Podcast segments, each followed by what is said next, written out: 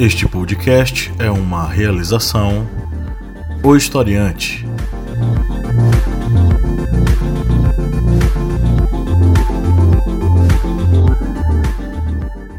Olá, amigos historiantes, tudo bem? Vamos aqui para o nosso podcast e o tema de hoje é um tema que vem trazendo muitas discussões nos últimos dias, que se refere à discriminação social e os direitos humanos. E você, amigo historiante, já é um apoiador do historiante? Se você não for um apoiador, acesse apoia.se barra historiante e com apenas quatro reais você tanto é um colaborador do historiante, como você também participa do nosso grupo secreto no Facebook, com várias vantagens. Além de materiais exclusivos, você participa do sorteio mensal de livros. Acesse apoia.se barra historiante e contribua. Você também já baixou o nosso app Historiante? Você pode acessar na sua Play Store que por enquanto está disponível apenas para é, aparelhos com sistema operacional Android, o app Historiante. Esse app ele possui muito material exclusivo em áudio, simulados, material escrito, cards de resumo e você pode utilizá-lo em qualquer local você pode acessar Historiante na sua Play Store, fazer o download. É um programa pequeno, download simples, ele não vai ocupar muito espaço no seu celular e você terá conhecimento gratuito na palma da sua mão. Você também pode acessar o nosso site ohistoriante.com.br. No site Historiante você tanto tem acesso aos nossos podcasts o podcast do Correspondente de Guerras, o podcast da Arretadas e esse podcast, o podcast Historiante. Além de ter acesso a vários artigos, material pedagógico e vários materiais para enriquecer suas pesquisas e enriquecer também você que está procurando por mais conhecimentos. E falando em podcasts, você pode seguir o aqui e e falando em podcasts, você pode seguir o podcast Historiante, que está disponível nos mais populares agregadores de podcasts. Você também pode seguir o Correspondente de Guerras, a voz que narra os principais conflitos ao redor do mundo, e as arretadas, vozes femininas e olhares femininos sobre assuntos sociais Todos esses podcasts que fazem parte da família historiante de podcasts se encontram nos mais populares agregadores de podcasts. E hoje, na nossa mesa, nós temos um convidado, um convidado especial que está falando diretamente de Brasília, o advogado da Rede Sustentabilidade, Rafael Lopes. Olá, pessoal. Bom, prazer, do pessoal do Historiante, para debater uma matéria extremamente importante, atual, desse cenário político e social que a gente tem vivido, eu acho que talvez se a gente tivesse debatido isso nos últimos anos, num, num cenário um pouco. Mas é um prazer estar aqui com vocês. É como na primeira apresentação, sou advogado, é, sou pós-graduado em Direitos Humanos e, empresarial, direito constitucional, uma, um olhar aí dentro da área de, de direitos. É, e aí, como foi mencionado, nós somos um dos advogados da, do Partido de Sustentabilidade. E esse tema é um tema que tanto traz esses debates acalorados na sociedade, principalmente quando falamos em direitos humanos, que sempre tem essa esse comentário que diz ah, os direitos humanos só servem para defender bandidos, mas na verdade os direitos humanos são para os seres humanos. E dentro desse debate que envolve os direitos humanos, sempre envolve também essa questão da discriminação social, porque sempre se cria esse elo divisório entre as pessoas que estão sendo protegidas pelos direitos humanos, como também as pessoas que se acham superiores aos outros.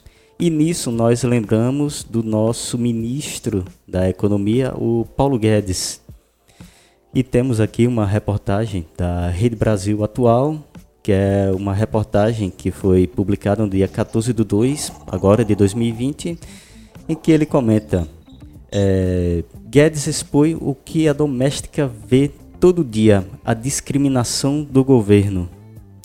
Presidenta do Sindicato das Empregadas e Trabalhadores Domésticos repudia fala do ministro da Economia e cobra retratação. Entre aspas, é uma categoria que passa por tanta discriminação e agora mais essa. Não causou espanto ao Sindicato das Empregadas e Trabalhadores Domésticos, Sindoméstica, da Grande São Paulo, a declaração do ministro da Economia, Paulo Guedes, que nesta quarta-feira, dia 12, ao justificar a alta do dólar, disse que o valor, o baixo valor da moeda do, nos governos anteriores ao de Bolsonaro estava levando até empregadas domésticas à Disney. Para a presidenta da entidade, Janaína Mariano de Souza, esse tipo de fala só demonstrou o que a doméstica vê em sua luta diária, que é a discriminação por parte do governo, comenta. E esse comentário que o ministro da Economia fez, ele realmente leva à tona essa discriminação que há entre as pessoas que se acham no direito de ter essa discriminação tanto com outra, outras pessoas por causa de sua condição financeira ou também da sua é, estrutura familiar, que muitos podem utilizar isso no argumento de sou da uma família tradicional e por isso me sinto superior a outro. E isso gera toda essa discriminação dentro de nossa sociedade. E quando nós levamos essa questão da discriminação para este debate dos direitos humanos, é que nós vemos que a nossa sociedade, infelizmente, ainda parece não estar pronta para debater esses temas que acabam envolvendo a nossa sociedade. E com esses dois temas, discriminação social e direitos humanos, nós trazemos pra, para este podcast esse debate e deixamos a palavra aberta para os membros da nossa mesa. Bom, é, é, é, é aquela, é aquela coisa, né? A gente ouve uma declaração dessa mesmo, que é considerado pela população brasileira talvez um dos mais populares, um dos mais assertivos, né? E, e isso é, é simplesmente indignante, né? Você ouvir algo assim do, da alta cúpula do governo, isso revela, na verdade, assim, como vem é, né, a elite real, né, não parte da elite brasileira, mas uma elite de verdade, né, é, a gente percebe é, o que de fato pensa essa elite, né? Não só pensa, mas como ela, casou na forma como sempre conduziu a, assim, a, do país, né? É, como de fato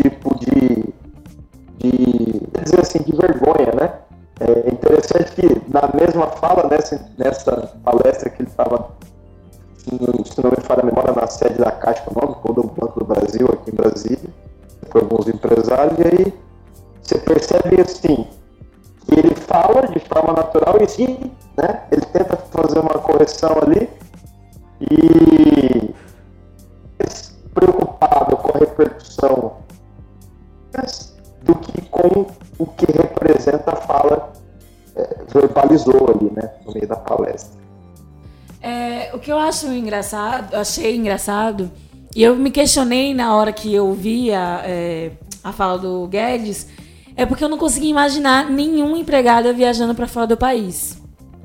É, eu consegui imaginar a classe média. A não ser aquelas que, que estão lá a trabalho.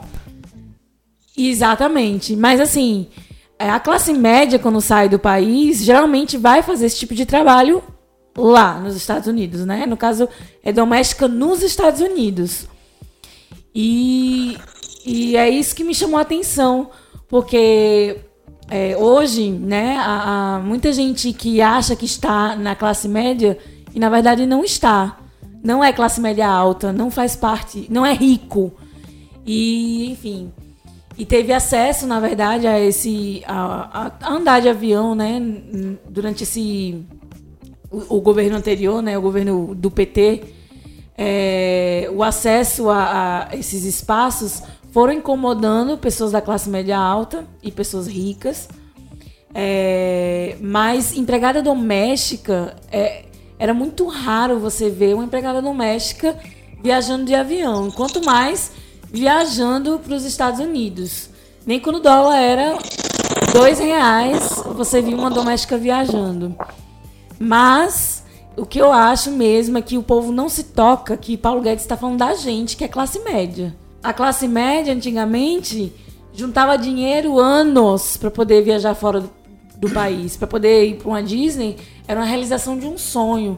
E aí, Miami, a partir né, do, do, do governo anterior, né, o governo PT, é, petista, né, enfim, é, o, o, povo, o, o, a classe média é, teve acesso mais aos Estados Unidos, é, de uma forma mais com mais assiduidade, né? E aí o povo não se toca que Paulo Guedes está falando da gente. A gente é a empregada doméstica do Paulo Guedes. Nós, classe média.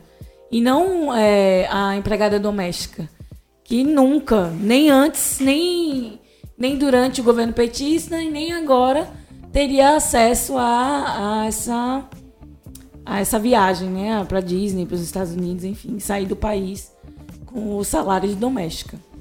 É, exato. Não, Guedes fala da, da classe média brasileira. É fato.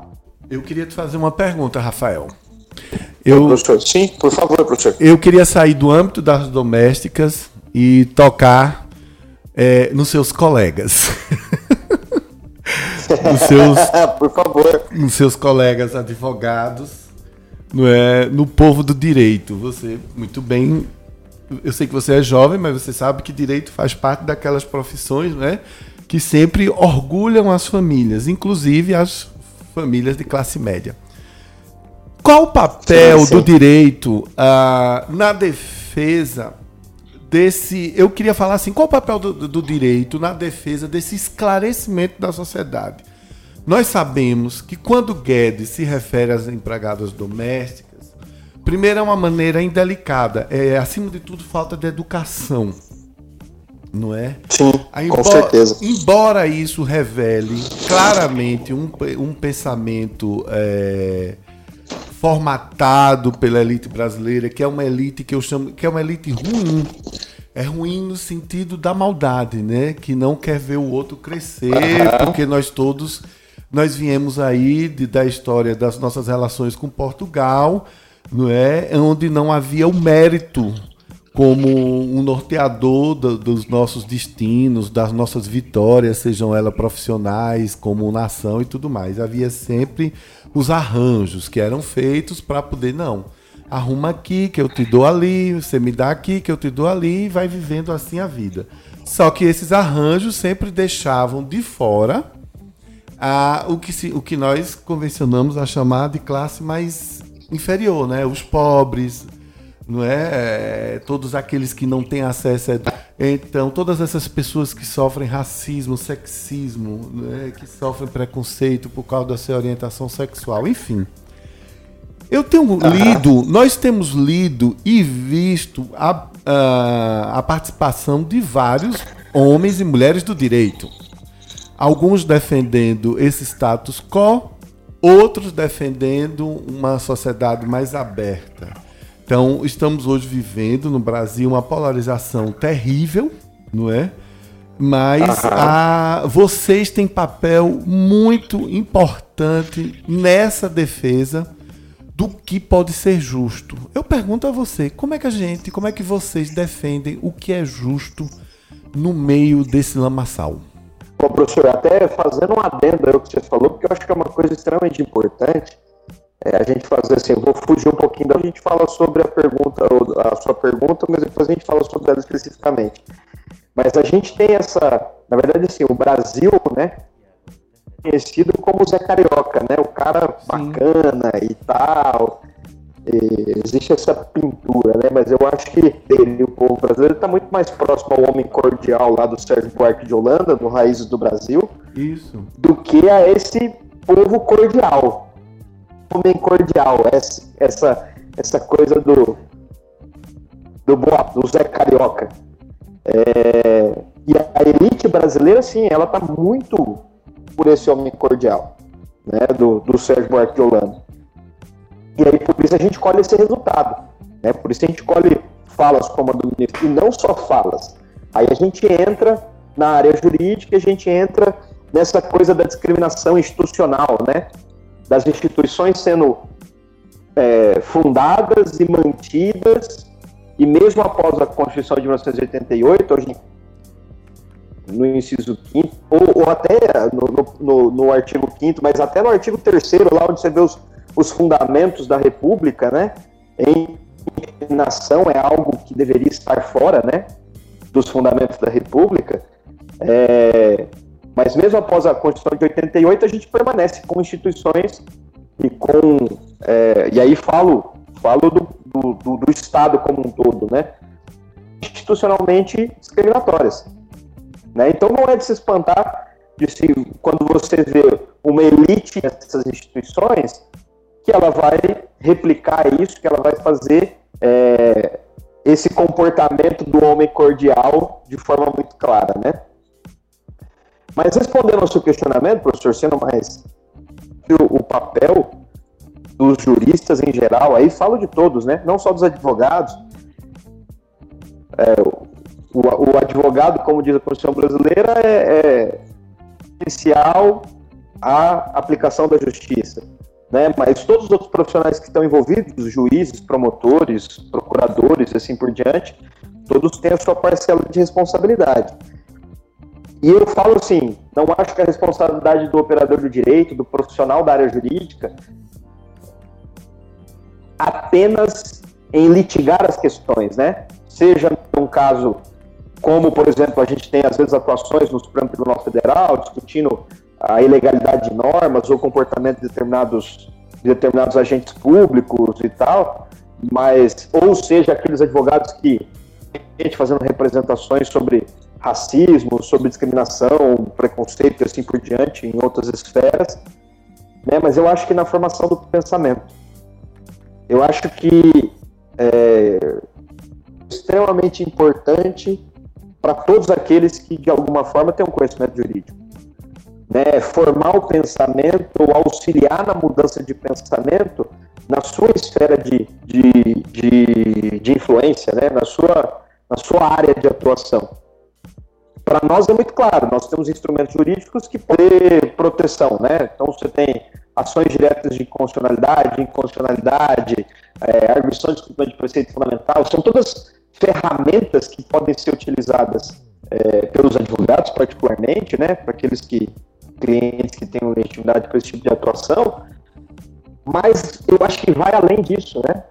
E é por isso que nesse contexto polarizado me espanta muito ver pessoas é, apoiando essas, essas, essas ideias né, que a gente tem vivenciado, principalmente é, ajustadas à extrema-direita, é, que demonstram, não sei se uma, uma incompreensão equivocada ou a ignorância e o preconceito aflorando e superando qualquer tipo de conhecimento da lei, ao que diz a Constituição Federal, ao que diz os tratados internacionais, ao que diz a história do direito como um todo, né? É, então eu acho que assim, nosso papel e o papel do, do, dos advogados, daqueles que, que têm conhecimento jurídico é, além da atuação, porque para aqueles que têm atuação efetiva, tem que fazer, tem que atuar, né? tem que coibir esse tipo de ato. Mas além da atuação efetiva, participar de forma é, não necessariamente é, jurídica, mas talvez de influência. Até mesmo a OAB, né? Se manifesta acho... muitas vezes. Não, com certeza, com certeza. Inclusive, assim, tem muito orgulho. se manifesta muitas vezes para coibir. Sim, sim, sim, sim. Não, tem, tenho muito orgulho da Ordem dos Advogados do Brasil, porque nesse contexto tem se posicionado de, de forma extremamente enérgica. Inclusive foi atacado. É, né, o presidente Felipe. Santa Cruz. Como é que é? Não entendi, Leo. O presidente do AB foi atacado, inclusive, Exatamente. Exatamente, exatamente. Não foi só uma vez, né? Virou meio que um inimigo público do atual governo, né? Porque, obviamente, um cara que teve o pai perseguido pela ditadura, ditadura, né? Entende o que significa essa extrema-direita no poder e o que isso pode levar às instituições demo- democráticas. Né? Então, isso é, é muito importante. A gente vê a atuação de uma OAB é, preocupada com a proteção dos direitos humanos, com, com o apropriado efetivamente democrático de direito. Rafael, É. Sim, eu é, eu tenho uma mania de pirraçar advogados, viu? Até porque eu tenho amigos, eu vou eu tenho amigos eu vou muito te contar professor, que eu, eu também tenho. Ah, é? então você contrata um que eu contrato um para nos defendermos. É porque eu tenho amigos amigos e amigas muito muito queridas e queridos do direito e eu gosto muito de conversar com eles. Rafael, eu queria o seguinte: qual é a sua observação sobre um fenômeno bem recente nosso? Você sabe muito bem, como você falou pelo seu histórico e a professora Lídia nos informou sobre suas atuações. Você observa o que é está acontecendo na sociedade brasileira. Eu tenho observado o seguinte: é, os índios, os negros, os LGBTs, né, diversos setores da sociedade estão aí na briga mesmo, falando, é, sendo representados na- nas assembleias legislativas, na Câmara dos Deputados, no Executivo, também alguns no, no- no Legislativo, enfim. Mas recentemente eu vou falar de algo que trata sobre direitos humanos, claro, e que é uma evolução do pensamento da sociedade. E até foi uma situação que eu passei numa disciplina do mestrado no ano passado. Por exemplo, o que é que você acha, Rafael?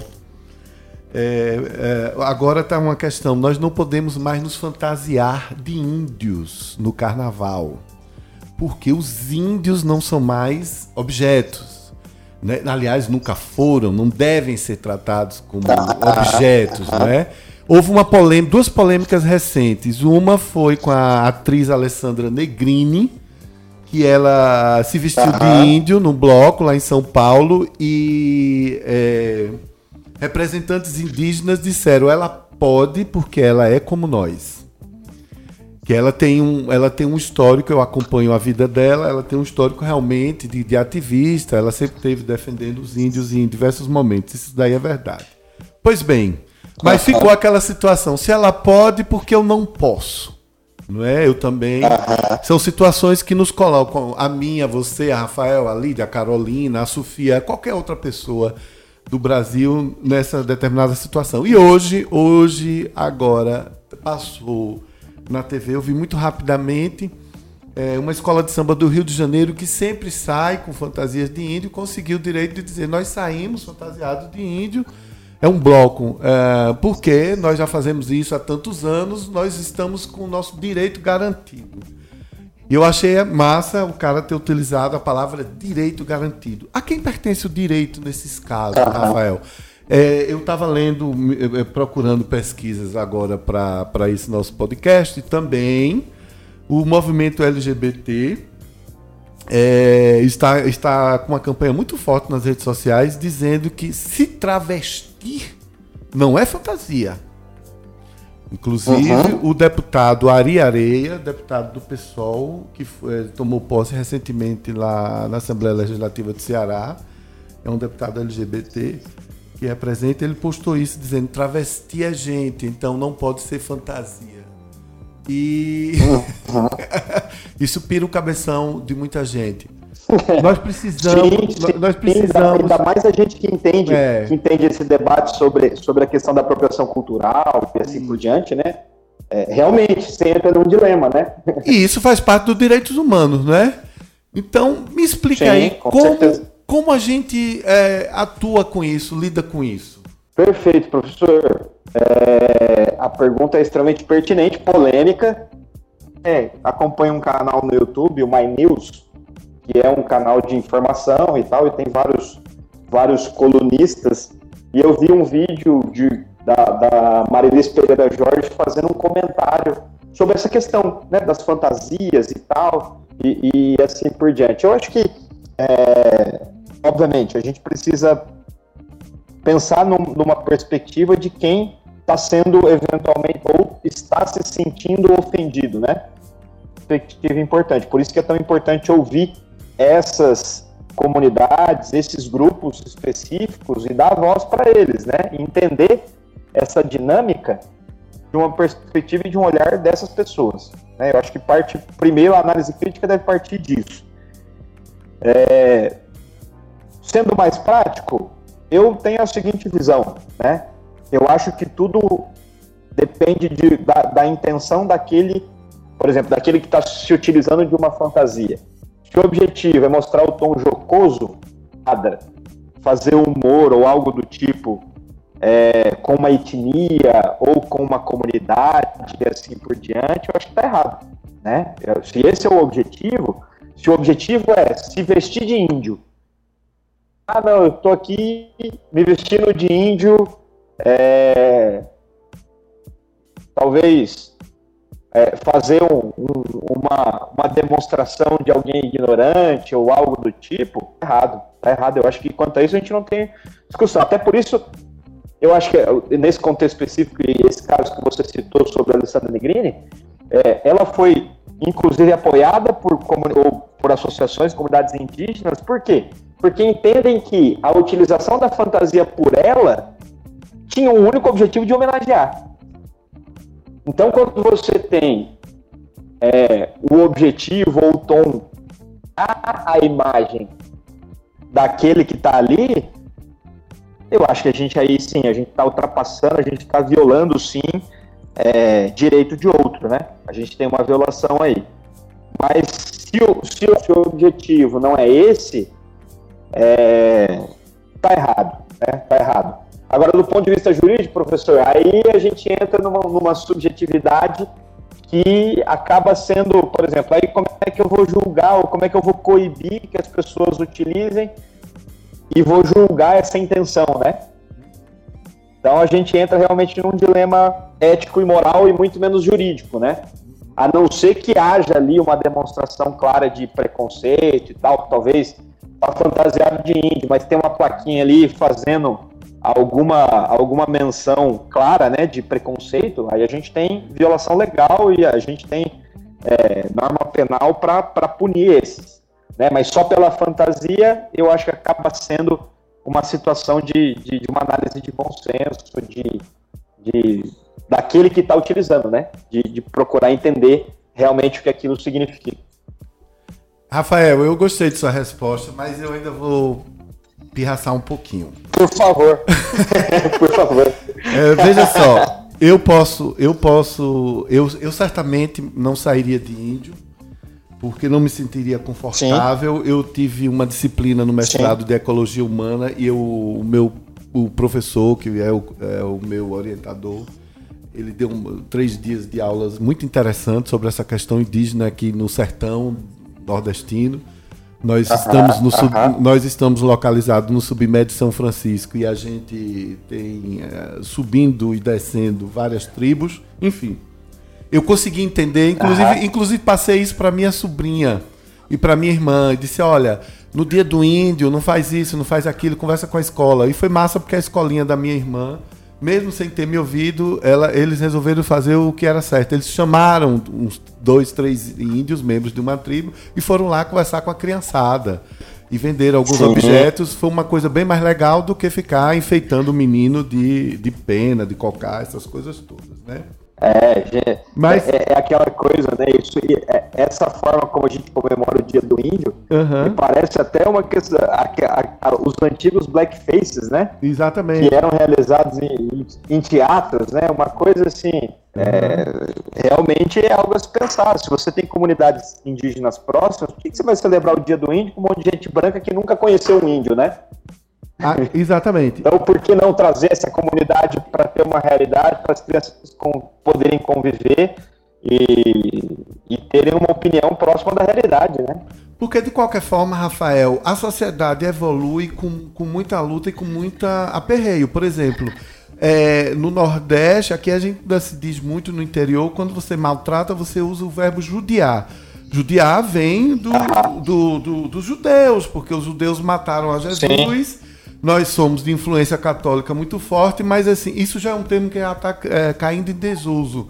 Eu fui criado, sou, sou baiano do interior fui criado no, no interior, ouvi muito isso. Hoje eu raramente ouço. As novas gerações ainda bem não usam, porque os judeus não podem ter essa carga de, de, de assassinos ou disso pro resto essa da vida. Pecha. Essa pecha horrorosa. Isso não existe, somos todos humanos. Sim. Mas eu quero falar, nós estamos pertinho do carnaval. Eu, vou, eu não vou brincar, porque eu vou ficar mais tranquilo, mas vou ficar olhando é, televisão e internet, porque eu quero, por exemplo, a gente, eu não sairia vestido de empregada doméstica acho que é se divertir com quem sofre muito nesse país tão maldoso com, com as pessoas que estão nessa situação econômica mais, mais em situação econômica mais inferior, né? Situação econômica mais baixa. Mas, por exemplo, eu posso sair vestido de Paulo Guedes com a plaquinha dólar em 1,80, eu posso sair vestido de Damares, eu vi Jesus na goiabeira, Rafael, ou eu vou estar desrespeitando os direitos deles. Com certeza, viu, professor? E, aí eu explico por quê, né? A, a, o político, ele tá, obviamente, ele tem direitos humanos e, e os direitos, eles não devem ser, ó, evidentemente, relativizados. Né? Mas existe ali, aí, é, quando se coloca o agente público na condição de, de figura pública, política e assim por diante, ela está sujeita à crítica social, né? E a crítica, esse tipo de crítica, por adstrita à figura do Paulo Guedes, mas sim do ministro Paulo Guedes, né? Que são duas figuras que o Paulo Guedes faz no íntimo é uma coisa, o que o pensa como figura pública é outra coisa. E é essa figura pública que pode ser alvo de crítica, que pode ser alvo do humor, né? E, e obviamente respeitando, né? Ultrapassa certos limites, aí esses limites estão ali dentro da ofensa e assim por diante, é, aí você tem uma situação completamente diferente, né? A crítica dentro dos limites é, éticos e, e, legais, obviamente, né? Não havendo ofensa especificamente, mas só uma crítica política, ela é completamente cabível, coberta. Inclusive o Supremo Tribunal Federal, o STJ já decidiram sobre questões similares é, com relação a humoristas, né? Fazerem piadas ou reais a determinadas figuras políticas e depois de uma eventual ação é, com o direito de regresso, obviamente, né? Se, o, se, o, se o, o ofendido se sente efetivamente ofendido, ele pode para ser é, para ser ressarcido daquele eventual e assim por diante. E em casos similares, entendeu-se que a, a, crítica política à figura política, ela é plenamente cabível. Né? Então, tá ali de Paulo Guedes com plaquinha de dólar em 80. Sobre essas questões que envolvem tanto é, essas por exemplo, do traje das pessoas de usar roupas indígenas, é, comemorando, é, se fantasiar. É, Há também, não só no Brasil, essas discussões, como também nos Estados Unidos já há uma discussão muito grande com relação, por exemplo, a um time de futebol americano. É, lá existe um time que é o Washington Redskins, que é que esse Redskins ah, é baseado nos pés vermelhas. Pele, pele vermelha, né? E há uma polêmica muito grande porque há indígenas, há pessoas que defendem ONGs que protegem os índios é, norte-americanos que defendem a mudança do nome do time de Washington para qualquer outra é, nomenclatura que não seja o Redskins, porque eles utilizaram no início esse termo de forma pejorativa. E isso ficou carregado na... Selvagem, né? O objetivo de dar ao time uma conotação de time selvagem, né? Isso, exatamente. Isso acabou criando uma ideia de que era um povo inculto, um povo dado à selvageria. E essa polêmica na mudança desse time é algo na mudança do nome desse time é algo muito pesada nos Estados Unidos, porque entre a temporada a temporada e há solicitações constantes para a mudança da nomenclatura desse, desse time, do nome desse time. E outra coisa que nós aqui no Brasil acabamos tanto é, sobre essas questões de é, utilizar palavras que acabam é, sendo utilizadas de forma é, para ofender outras pessoas ou outras etnias ou grupos é, religiosos, como citado, por exemplo, aqui na questão do judiar, que vem do, com essa conotação do judeu, a, por exemplo, denegrir, há, há os chamados é, as gordices, é coisa de gordo, ou seja, tudo isso uh -huh. o brasileiro acaba carregando. Criado mudo, né? Algumas expressões. Isso, exatamente. E tudo isso vem carregando com aquela carga de discriminação que está inserida na sociedade brasileira e que acaba muitas vezes fazendo parte de um racismo estrutural, algo que está na estrutura uh -huh. da sociedade brasileira. Ah, é? Então tá.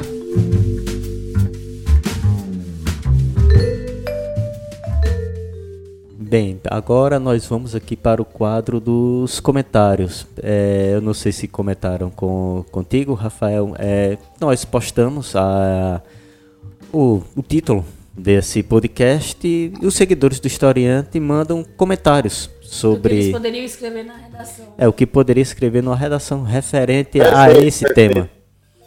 É, algumas vezes o pessoal solta umas pérolas, assim, que a pessoa fica abismada sem imaginar. Como é que a pessoa tirou isso aqui de onde? Mas alguns comentários são interessantes, são bem né? relevantes. Né? É. Teve um arroba aqui que disse que é, falaria sobre a onda azul como meio para diminuição da importância das pautas apresentadas. Tem algum argumento sobre isso? Porque eu não faço ideia do que ele quis dizer o arroba Dan Gatti. Ele falou onda, onda azul? A onda azul como meio é, para diminuição da importância das pautas apresentadas. Porque é, a onda azul é a, a, onda do autismo, né? O, é, e o governo Bolsonaro se agarrou a essa, a essa luta que muitos artistas é, representam. E aí ele está comentando aqui, né, que é, o, o governo talvez tenha se agarrado à onda azul para diminuir a importância das pautas apresentadas, para amenizar, né, o, o, o, todo o resto que vem apresentando nas suas pautas. É, eu, eu acho que o, comentário é pertinente. O governo, assim, ele tem feito, tem tomado diversas pautas e tem se utilizado né, falsos argumentos para sustentar os absurdos, né? É, o presidente Bolsonaro, quando, quando vai falar, não, eu não sou racista, tá aqui o deputado Hélio Lopes, que é meu amigo, né? Independente dos absurdos que eu falei, mas se o Hélio Lopes é meu amigo, eu deixo de ser racista. É, eu não sou então, tá aqui, ah, porque eu se, tenho mãe. Se eu, se eu apoio o movimento Desculpa, não, não, entendi. Eu não sou machista porque tenho mãe. Exato, eu tenho uma esposa, porque eu tenho filha, e assim por diante. São os argumentos esdrúxulos, né? Eu vi um comentário de uma influenciadora que ela falou o seguinte: parece que a gente. que o, o governo é o governo do meteu louco, né? As pessoas elas estão falando sobre uma pauta e o governo fala sobre uma coisa completamente absurda, completamente sem. Porque aí a pessoa fica assim, mas peraí, eu não fiz essa pergunta, né? É, não era isso que eu estava falando. Então, assim, é, é, se utilizar desses, desses subterfúgios, né? Então, assim, faz um apoio a onda azul para dizer não, as nossas políticas públicas elas não são discriminatórias, né?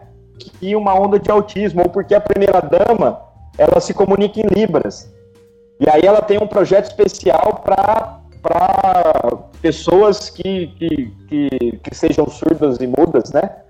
É, então, assim, com certeza eu concordo. Eu acho que o governo, sim, é, é aquela coisa de fazer uma cortina de fumaça ou de se utilizar de um argumento falacioso para tentar se desprender de uma realidade que é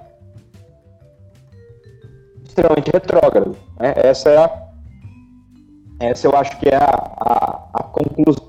Eu ainda acho mais também que o fato de ter tantos artistas engajados na Onda Azul, com o Marcos Mion e outros artistas, né, por conta é, do autismo, eu acho que o governo se aproveita para poder usar, como esse governo ele usa muito as mídias sociais e a, a, as imagens, né, dos, das figuras artísticas, eu acho que a Onda Azul vem a calhar porque tem artistas na frente é, fazendo a representatividade da Onda Azul. Então, para eles é uma forma de divulgar coisas boas que o governo está fazendo.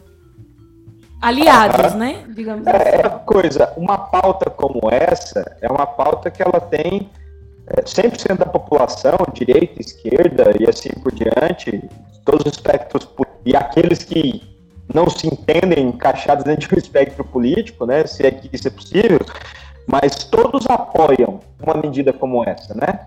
É algo que é unânime.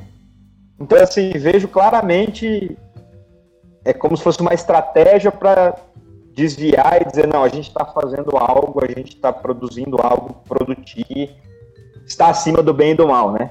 É, a, é o marketing, né? Assim, querendo... Exato, exato. Os outros comentários, Não, a, a, outros, a maioria dos outros é, seguidores comentaram justamente a fala do Guedes, que usaria é, esse, essa fala do Guedes na, na redação, trazendo dados e, e falando um pouco da realidade, né?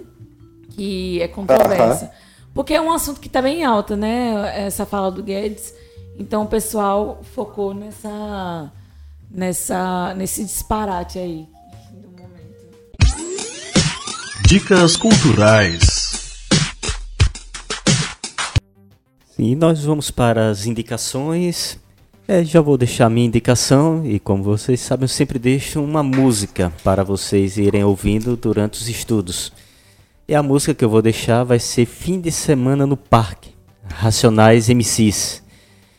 Pois vivemos nesse período de discriminação em que tanto as pessoas são discriminadas pelo seu gênero, pela sua raça e também pelas suas condições financeiras. A pessoa do rolezinho no shopping que é discriminado por ser a pessoa que está vindo de um local que era para ficar lá, preso lá em uma comunidade, não era para andar nesse shopping. Ou seja, as pessoas têm essa ideia de que as pessoas de comunidade não podem frequentar os locais aonde há, digamos, entre aspas, um status social. Olá, a minha indicação vai ser um filme. E eu, esse filme eu vi agora nas minhas férias lá em Recife. É um filme brasileiro, da direção da Renata Pinheiro e do Sérgio Oliveira. É um filme chamado Açúcar. E é um filme bem interessante, que a personagem é uma herdeira de um engenho de açúcar uh, lá na zona da Mata Pernambucana e ela se vê às voltas uh, do que ela vai ter que fazer com aquela herança, porque uh, o negócio já não vai tão bem. E no entorno da, da fazenda, lá do Engenho de Açúcar, existe uma comunidade de quilombolas e eles sim estão bem mais dinâmicos entendendo o que é economia criativa. É um filme interessantíssimo, incomoda um pouco, aliás, como tudo aquilo que mexe nas nossas feridas incomoda. Com a é, estrelado pela atriz pernambucana Maeve Jenkins, o Vikings, que é uma grande atriz.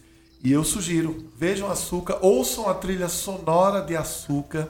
Eu não vou dar spoiler, mas o, no final toca uma música que mexeu muito comigo, com as minhas memórias. E vamos lá. O cinema é, uma, é um grande é um, é um grande caminho para a gente entender o que nós somos, inclusive os nossos defeitos. Com certeza. Eu vou indicar. Com certeza. Eu vou indicar um filme. É um filme brasileiro. Que horas ela volta? Com a Regina Casé. Sensacional. É, fazendo um filme, ela interpreta uma empregada doméstica uma mulher pernambucana que vai para São Paulo tentar, né, é, ter uma vida melhor. É um caso bem comum, inclusive.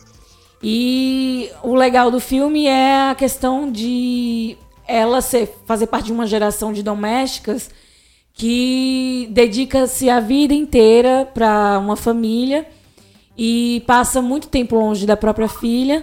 No entanto, o dinheiro que ela ganha é para poder dar à filha é, oportunidades que ela não teve. E aí você vê é, também a, a filha dela fazendo parte de uma outra geração de filha de doméstica que é, por, por, é, por questões sociais, né, de políticas públicas, é, pode tentar ingressar numa faculdade e ter uma oportunidade na vida que a mãe não teve. E aí o comportamento da, do, da família que emprega a mãe dela é que é o comportamento da classe média alta brasileira de hoje e de sempre, né?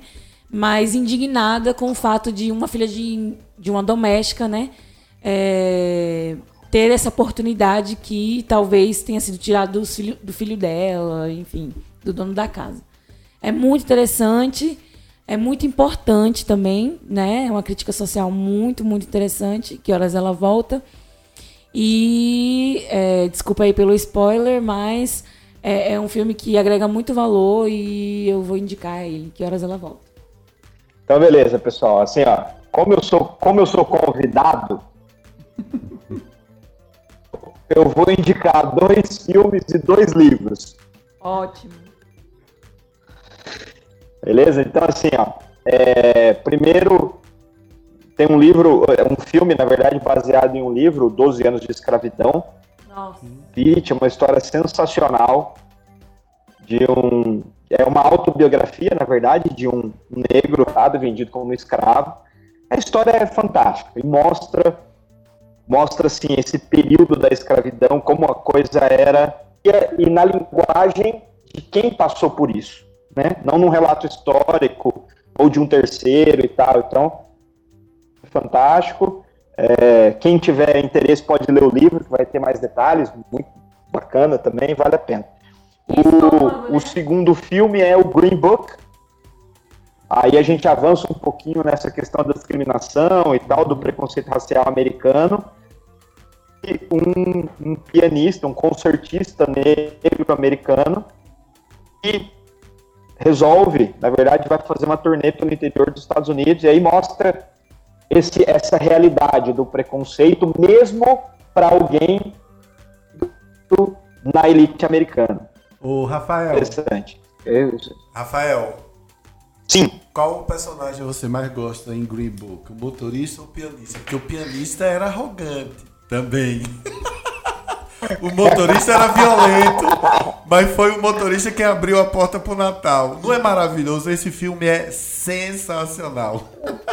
Esse filme é sensacional, esse filme é sensacional. Mas, mas eu acho brilhante, porque tem, tem, é, tem essa. de mostrar que, na verdade, essa arrogância do próprio concertista, ela vem da defesa. A posição que ele teria que tomar para estar tá inserido dentro daquele ambiente. É verdade.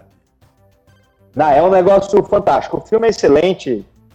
Tem com certeza serão.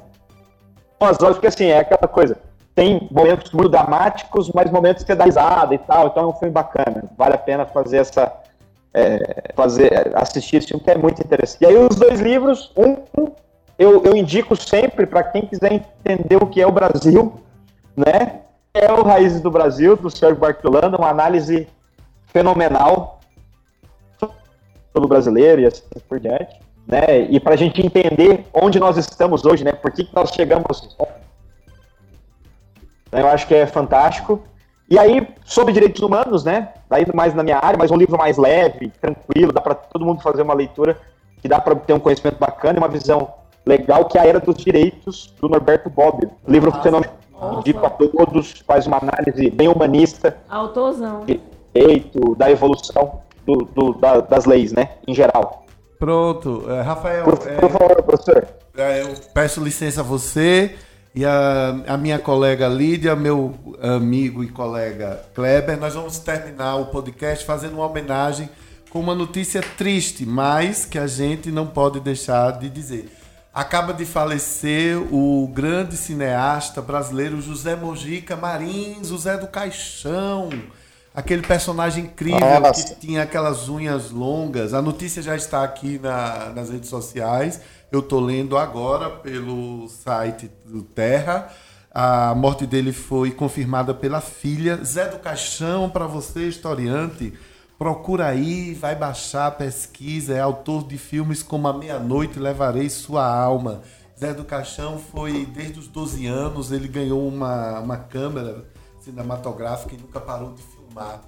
Ele ficou tão famoso, é um personagem tão importante do cinema nacional que ele era conhecido como Joey Coffin nos Estados Unidos e ele influenciou também algum desses filmes que nós vimos aí na década de 70 e 80, não só no Brasil, como principalmente filmes americanos.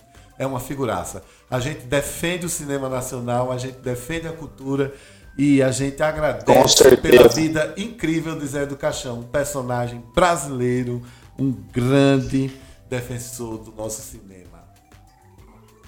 Não, e, e e assim, só complementando, professor, até dentro dessa homenagem, né? O Zé do Caixão era conhecido como o pai do terror nacional. Isso, isso. Um dos precursores do cinema brasileiro, né? Então É, tem que ser quem faz homenageado, cinema- tem que ser lembrado. Quem faz cinema hoje e, e faz filme de terror hoje no Brasil é, tem ele como inspiração e motivação, né? Pra continuar no cinema do terror. Com certeza. Bem, beleza, pessoal? Nós encerramos aqui hoje este podcast e vamos para aquele tradicional tchau coletivo. Um, dois, três. Tchau.